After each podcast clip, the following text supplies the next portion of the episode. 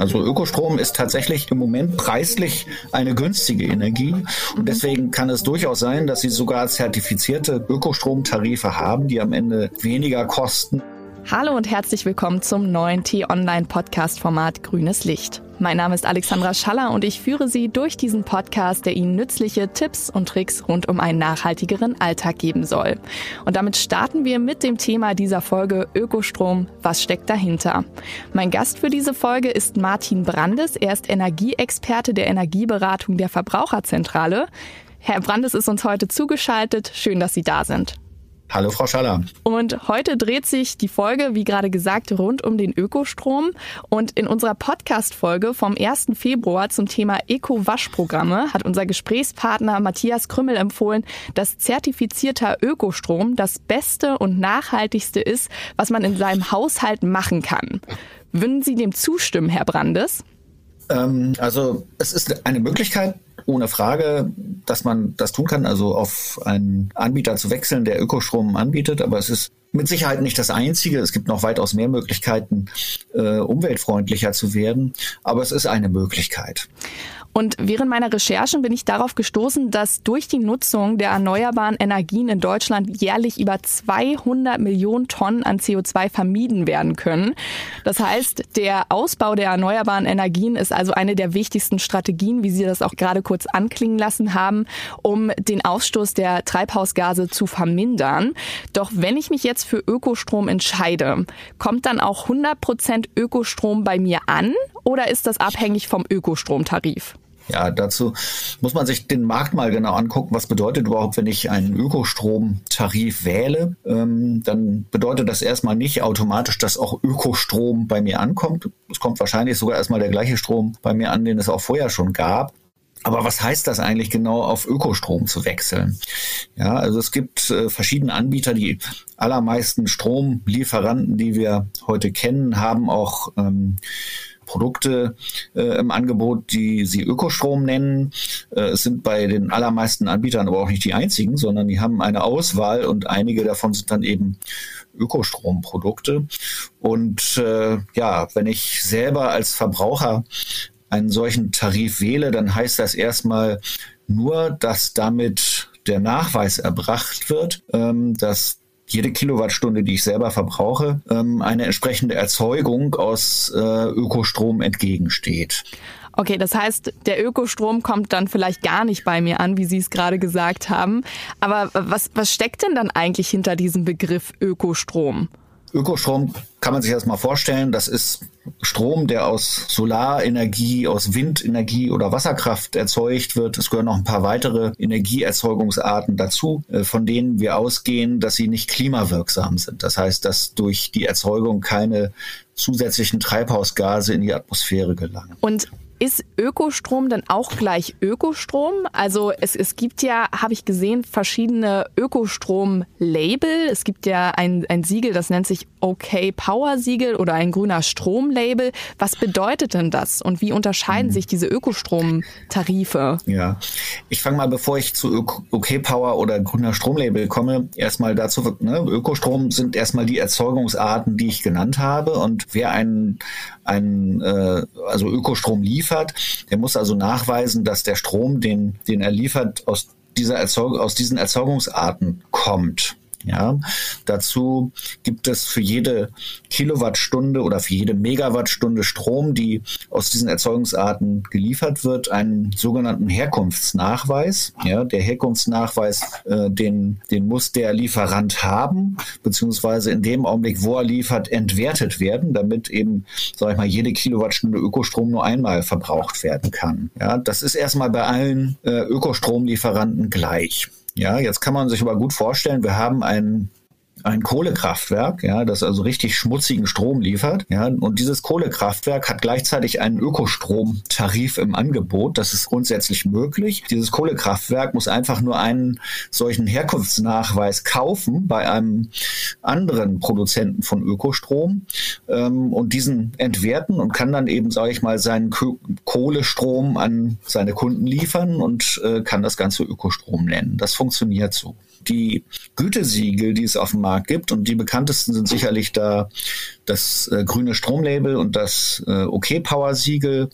Ähm, das sind beides Label, die von ähm, den entsprechenden Energielieferanten verlangen, dass, dass sie genau dieses nicht tun. Ja, also zum Beispiel ja, also ein Kohlekraftwerk würde zum Beispiel ein solches Siegel überhaupt gar nicht bekommen, weil äh, die Kriterien dafür aussagen, dass auch die, die Lieferanten äh, des Ökostroms eben keine Geschäfte machen, die dem Klimawandel äh, förderlich sind oder die dem Klimaschutz entgegenstehen. Hm? So, das ist eben, sage ich mal, der, der Zusatznutzen, den diese Siegel für Verbraucher haben, ja, weil eben nachgewiesen werden muss, dass, dass tatsächlich für den Klimaschutz auch etwas getan wird, wenn ich einen solchen, solchen Tarif wähle. Und äh, ein weiterer Kriterienpunkt äh, für diese Siegel ist, dass auch zusätzlich Erzeugungskapazitäten geschaffen werden. Ja, also dass damit eine Investition in Erzeugung von erneuerbaren Strom hier äh, mit gefördert wird und äh, das, das tut der Herkunftsnachweis selber eben auch nicht. Okay. Und dann natürlich nochmal spannend für unsere Hörerinnen und Hörer. Sind denn Tarife für Ökostrom deutlich teurer als andere Stromtarife oder kann man auf Dauer sogar mit den Ökostromtarifen Geld sparen?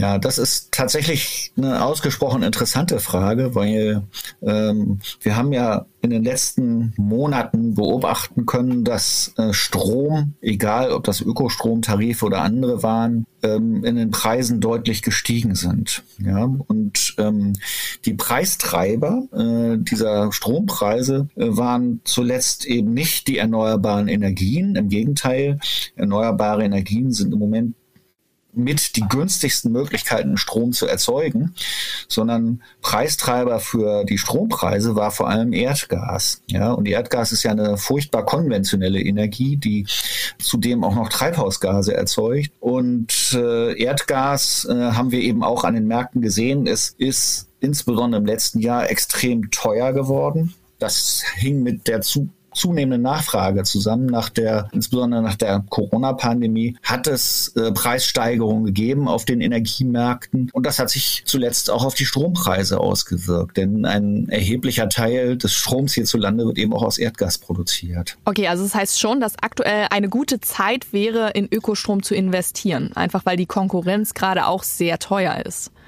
Ja, ja. genau. Ne? Also Ökostrom ist tatsächlich im Moment preislich eine günstige Energie. Und mhm. deswegen kann es durchaus sein, dass sie sogar zertifizierte Ökostromtarife haben, die am Ende weniger kosten als ganz konventionell erzeugter Strom. Sehr gut. Jetzt muss man vielleicht, vielleicht dazu sagen, was heißt eigentlich konventionell erzeugter Strom? Ja. Da ist auch eine Menge erneuerbare Energie inzwischen drin, denn hier in Deutschland haben wir das Erneuerbare Energiengesetz.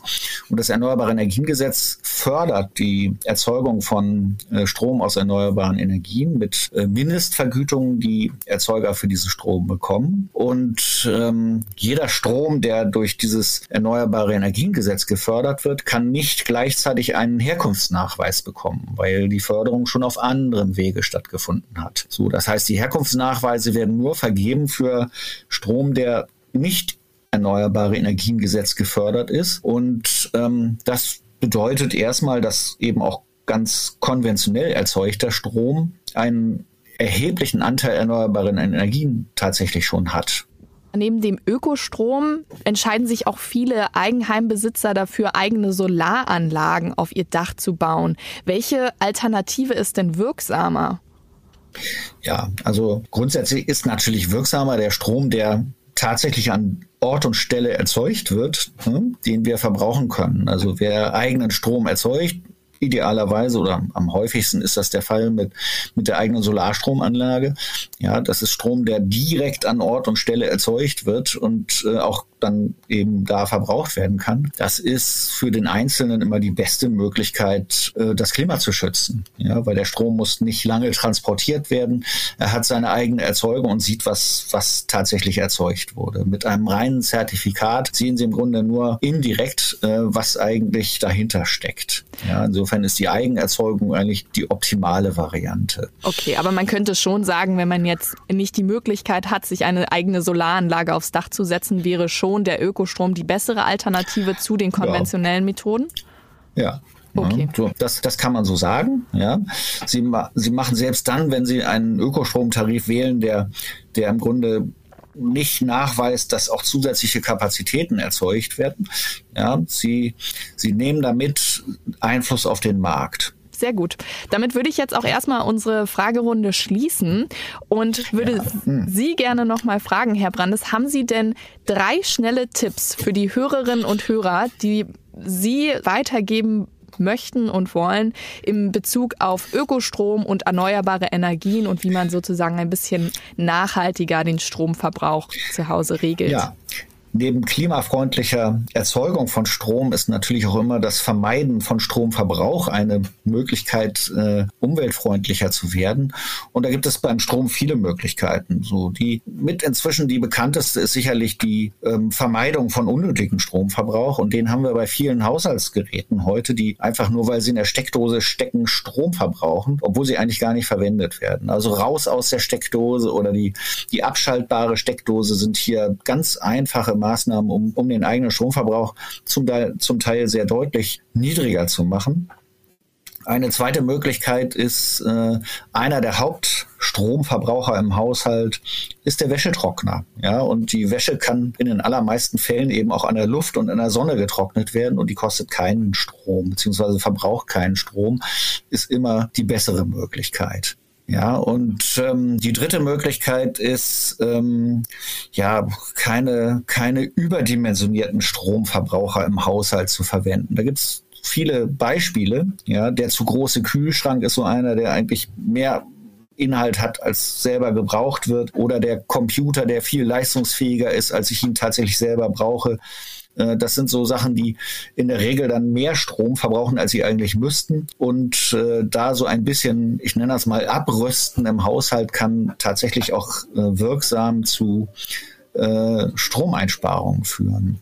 Also der, der wichtigste Hinweis ist grob zusammengefasst, dass man einfach auch ein bisschen bewusster im Umgang mit seinem eigenen Stromverbrauch wird und danach kann man dann im nächsten Schritt schauen, ob ein Strompreistarif rund um Ökostrom zu den Verbraucherinnen oder Verbrauchern passt. Sehr gut. Ich danke Ihnen ganz, ganz herzlich, lieber Herr Brandes, dass Sie sich die Zeit genommen haben. Und ich hoffe natürlich auch, dass es Ihnen, liebe Hörerinnen und Hörer, gefallen hat und dass Sie viel mitnehmen konnten. Also ganz lieben Dank, Herr Brandes. Ja, gerne. Und falls Ihnen diese Folge von Grünes Licht gefallen hat, dann vergessen Sie nicht, liebe Hörerinnen und Hörer, den Podcast zu abonnieren. Das geht über Spotify, Apple Music, Amazon Music und über YouTube. Und wenn Sie noch Anmerkungen oder Kritik haben oder Ihre Meinung abgeben wollen, dann können Sie mir gerne schreiben an podcasts.t-online.de. Ciao.